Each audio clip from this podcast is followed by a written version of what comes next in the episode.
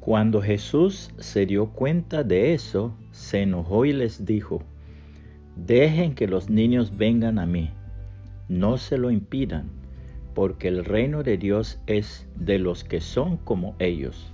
Marcos 10:14, la palabra de Dios para todos. Alguien escribió estas hermosas reflexiones sobre lo que un niño significa.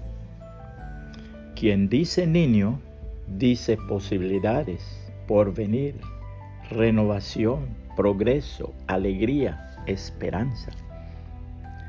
Es nuestro heredero y nuestro perfeccionador.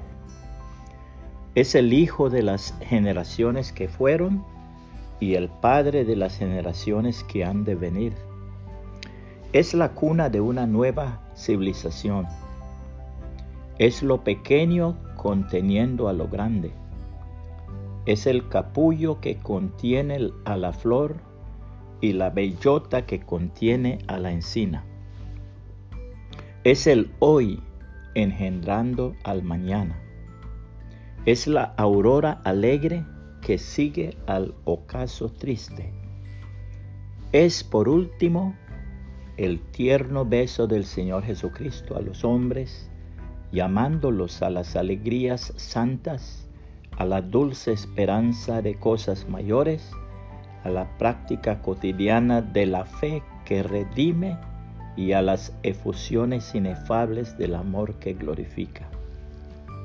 Cierto día los discípulos de Jesús se pusieron a discutir sobre quién era el más importante entre ellos, y él les enseñó lo siguiente.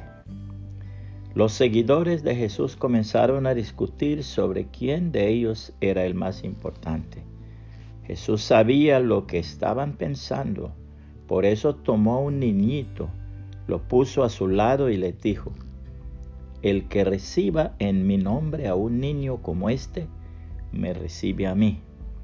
Y si me recibe a mí, también recibe a mi Padre que me envió el más insignificante entre ustedes es el más importante.